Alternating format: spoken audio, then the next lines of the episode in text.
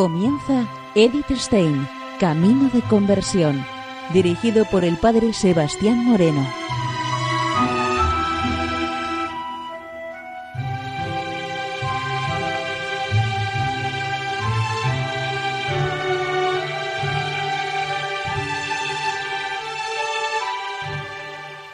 Muy buenos días, Señor de Dios. Seguimos conociendo a Edith Stein, Camino de Conversión.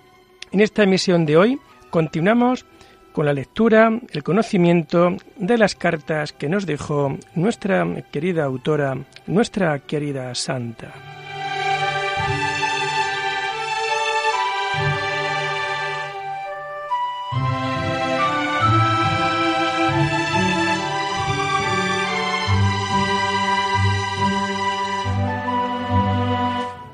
En una carta escrita a su hermana Erna desde Friburgo el día 23 de julio de 1918, nos comenta Edith Stein lo siguiente. A veces tengo la sensación de que todos vosotros me sobrevaloráis en exceso, lo que hace que me sienta muy avergonzada. No soy una santa y tengo mis horas bajas como cualquier otro. Por otra parte, Creo que no es indispensable para un santo renunciar a todos los deseos y esperanzas y a todas las alegrías del mundo. Todo lo contrario. Estamos en el mundo para vivir, y todo lo bello que hay en él hay que tomarlo con agradecimiento. Únicamente que no hay que desesperarse si las cosas salen de manera distinta a como uno había pensado en ese caso hay que pensar en aquello que aún le queda a uno. Y también que aquí estamos solo de visita y que todo aquello que tanto oprime a uno ahora, al final no es tan importante o tiene un significado totalmente distinto al que puede reconocerse ahora. Si ahora no tienes vacaciones, has de venir sin falta aquí conmigo.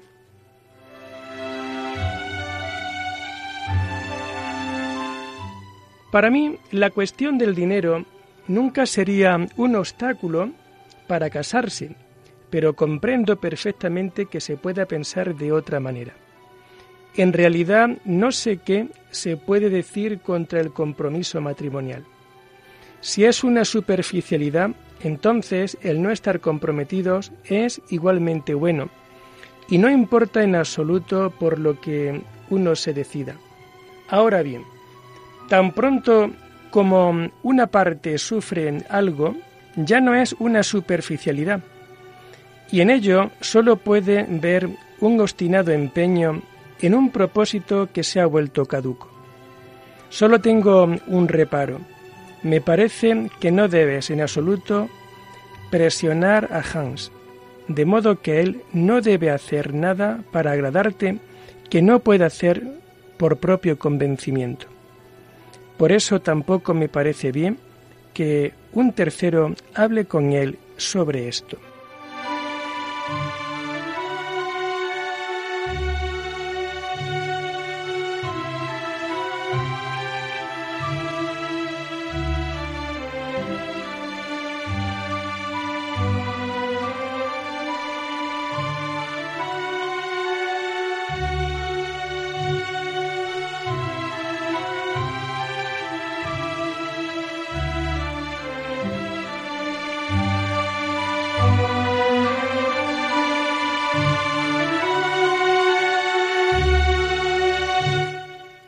En carta escrita a Roma Ingarden con fecha de 3 de octubre de 1918, desde Friburgo, comenta Edith lo siguiente. Me gustaría hablar con usted para entenderme sobre muchas cosas que me atormentan. No crea, sin embargo, que me encuentro en un desesperado estado de ánimo desde luego, no a causa de la situación externa, solamente que ahora tengo muy claro que la situación es tan grave como no lo ha sido nunca. Y con relación a muchas cosas que contemplo a mi alrededor, tengo un gran enojo.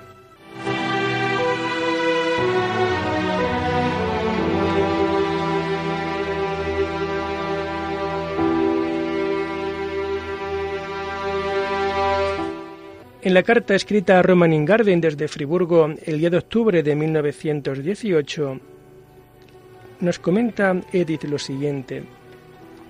Jamás vuelva a desearme la felicidad según usted la concibe, pero en otro sentido, hoy mismo. No sé si de mis comunicaciones anteriores ha deducido ya que tras larga reflexión más y más me he decidido por un cristianismo positivo. Esto me ha librado de la vida, que me había tirado por tierra, y al mismo tiempo me ha dado fuerza para tomar otra vez agradecida la vida. Por tanto, puedo hablar en el sentido más profundo de un renacimiento.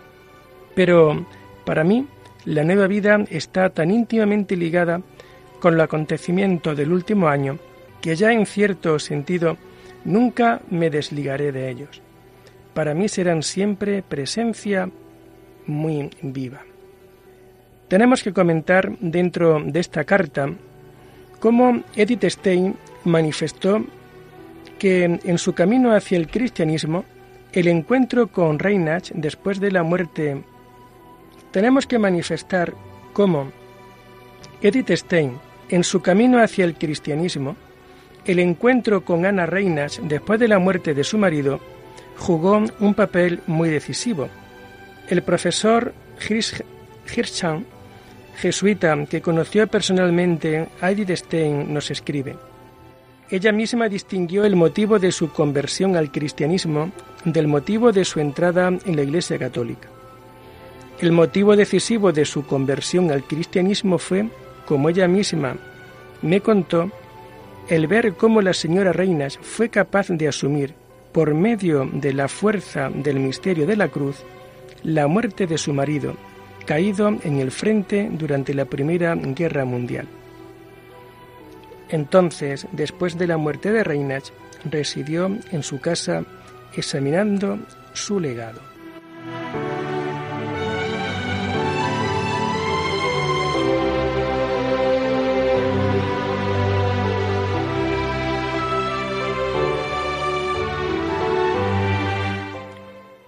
Y en carta con fecha del 12 de octubre de 1918, también a Roman Ingarden le comenta lo siguiente. En este momento, una está interiormente absorbida por la gran decisión que deberá tomarse próximamente. Al principio me pareció claro e inequívoco lo que debería desearse, pero ahora nuevamente tengo la sensación de que nosotros no podemos saber qué es en verdad lo saludable y que, en consecuencia, todo nuestro esperar y desear es necedad.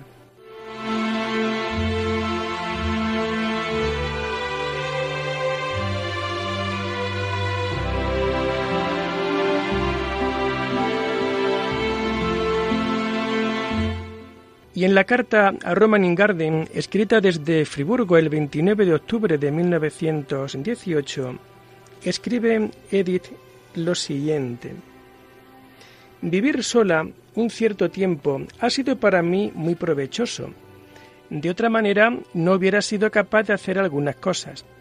Pero a la larga no es para mí. En casa se están haciendo grandes preparativos para mi vuelta.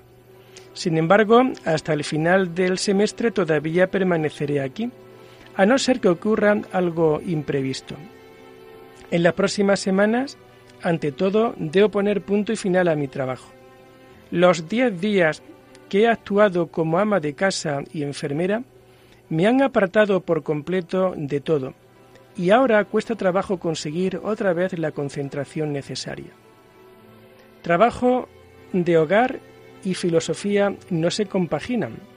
La señora Hursel ha constatado ciertamente que soy muy utilísima muchacha de servicio y que debería renunciar a la filosofía. Pero por naturaleza pertenezco decididamente al género de los grillos y prefiero que se ocupen de mí un par de hormigas en lugar de dedicarme yo misma a la fastidiosa praxis.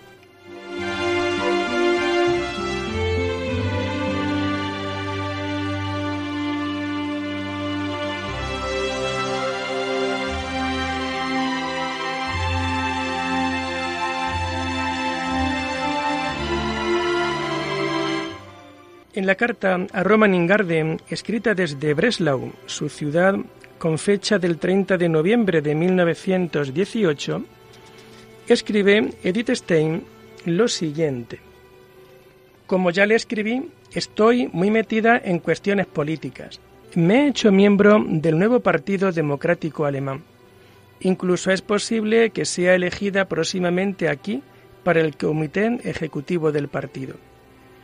De momento no puedo alegrarme de las conquistas de la revolución. No pertenezco a aquellos que, muy a la ligera, abominan de todo su pasado. Más bien, el derrumbamiento del viejo sistema me ha convencido de que ha sobrevivido y quien ama a su pueblo desea naturalmente colaborar, procurándole una nueva forma de vida, y no se opondrá a lo que es un desarrollo necesario. Aparte de la fundación del partido, estoy ocupada en el trabajo explicativo, necesario para convencer a las mujeres que acudan a las elecciones.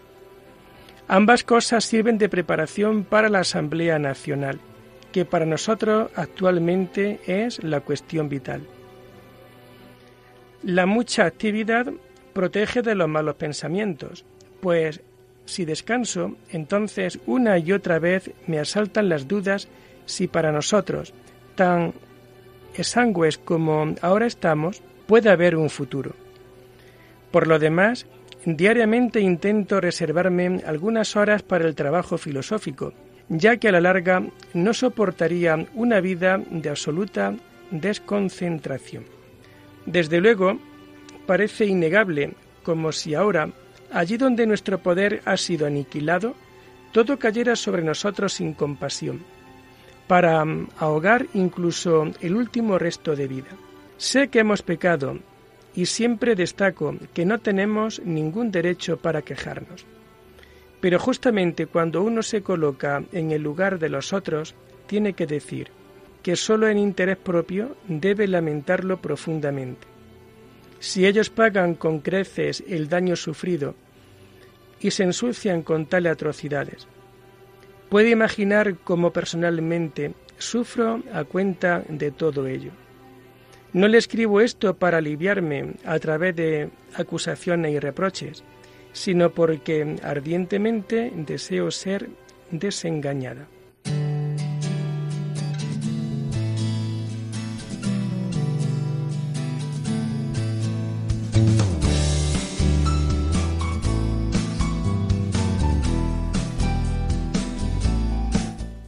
Y en la carta escrita a Roman Ingarden desde Breslau el 10 de diciembre de 1918, comenta Edith Stein lo siguiente.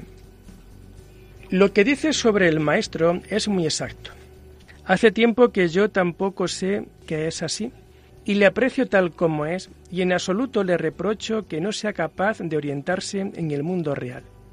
¿Acaso sobre el particular usted me ha malentendido un poco? Únicamente en un tiempo en los que acontecimientos me excitaron intensamente y en que yo tenía el vivo deseo de intervenir, no podía continuar en su compañía ni siquiera en Friburgo. También lo que usted dice sobre mí es en general acertado. Ciertamente amo la realidad, pero no sin más ni más, sino una muy determinada. El alma humana, la del individuo y la de los pueblos. Lo que usted denomina idealizar quizá está más relacionado con el hecho de que todo lo material me es tan indiferente que siempre corro el peligro de infravalorarlo. Los ideales los amo por sí mismos y además, como los únicos guías seguros de nuestra vida, sin los cuales indefectiblemente nos extraviamos, como claramente se ha puesto de manifiesto en los últimos decenios. En este sentido soy un idealista incorregible y toda mi actividad política se dirigirá a proporcionar validez en la praxis a los ideales puntos de vista.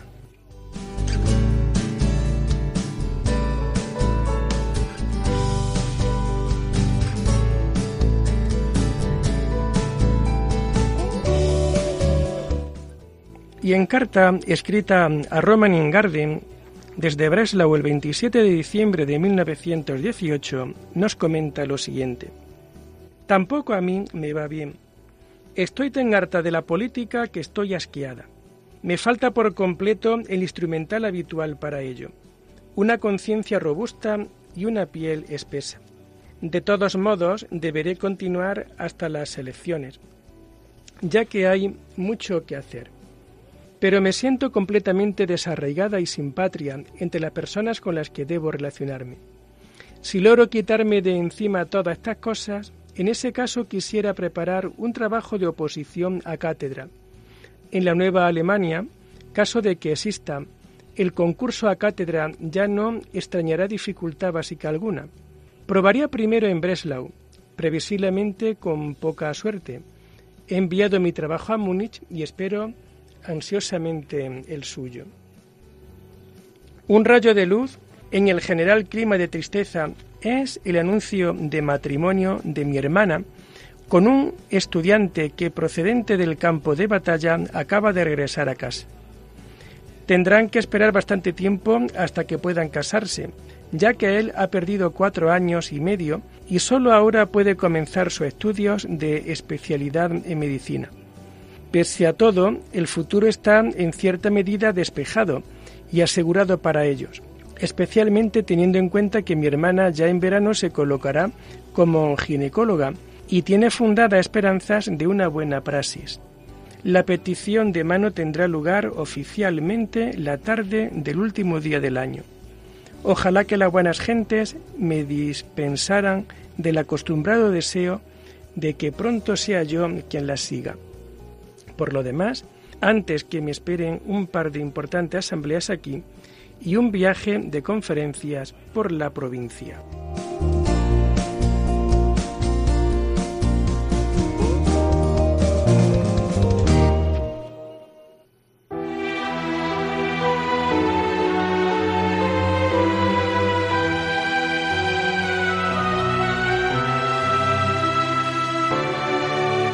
Y nos introducimos ahora en el año 1919. La primera carta que vamos a comentar es la carta escrita en Gotinga con fecha del 9 de junio del año 1919, escrita a Fritz Kaufmann. Nos comenta Edith Stein lo siguiente. ¿Dónde podrá trabajar uno tranquilamente en los próximos meses? Esto es algo completamente imprevisible. Y justamente por eso, en mi opinión, se deberían cortar de raíz tales consideraciones en atención a las circunstancias.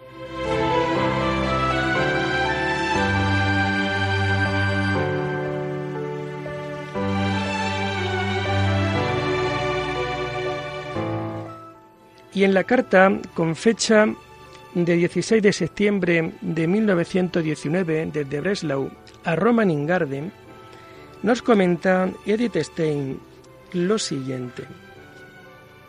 Hoy recibí su carta del 1 de septiembre, la primera señal de vida desde hace muchos meses.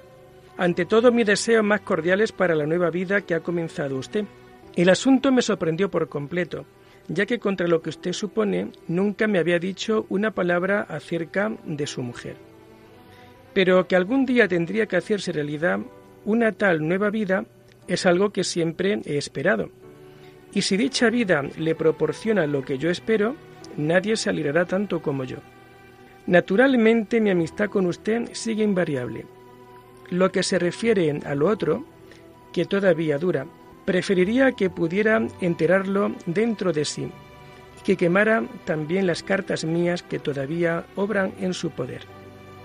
Esto lo expreso solo como deseo si usted cree que una tal discreción no es compatible con la exigencia de un matrimonio ideal, en ese caso no tiene que sentirse atado. Y con miras al restablecimiento de los hilos cortados, quiero darle un detallado informe sobre mi estado. Corporalmente, como siempre, excelente. Intelectualmente, debido a la necesidad de bastante energía, muy pasable. Anímicamente muy vacilante, aun cuando nunca mal del todo. Psíquicamente prolongadamente miserable. Entretanto, mi colaboración para el homenaje ha aumentado de tal manera que he preparado un segundo ensayo sobre individuo y comunidad.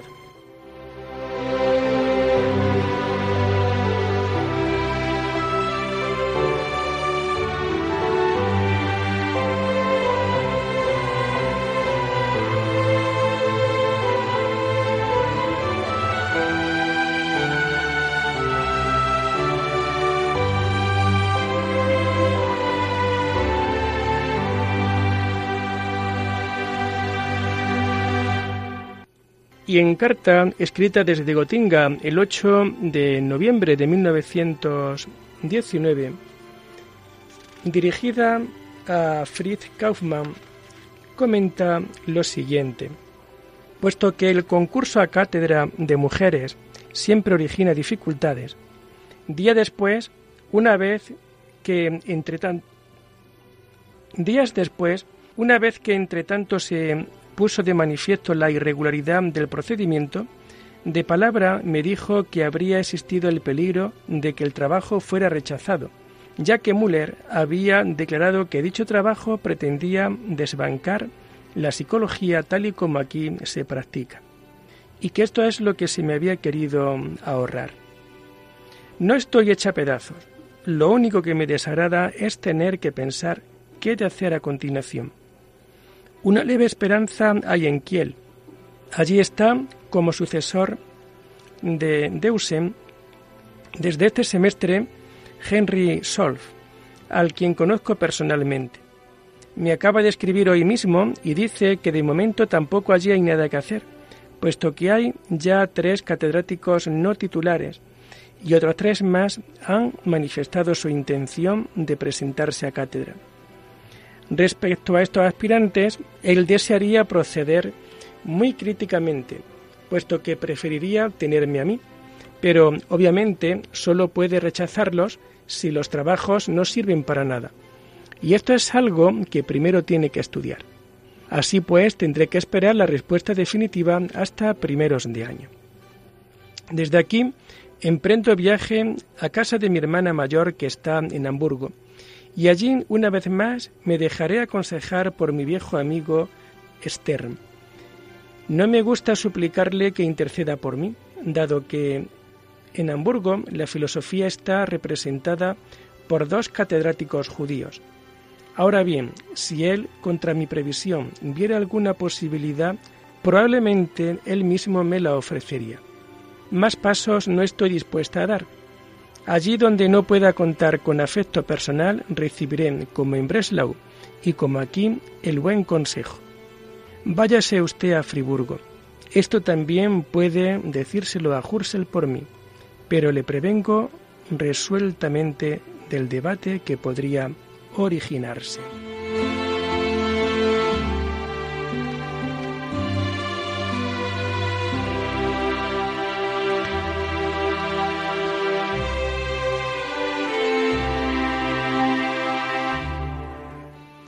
Y lo dejamos aquí por hoy, invitándoles a seguir profundizando en la vida y en el mensaje de Edith Stein. Hasta la próxima semana. Muy buenos días en el Señor.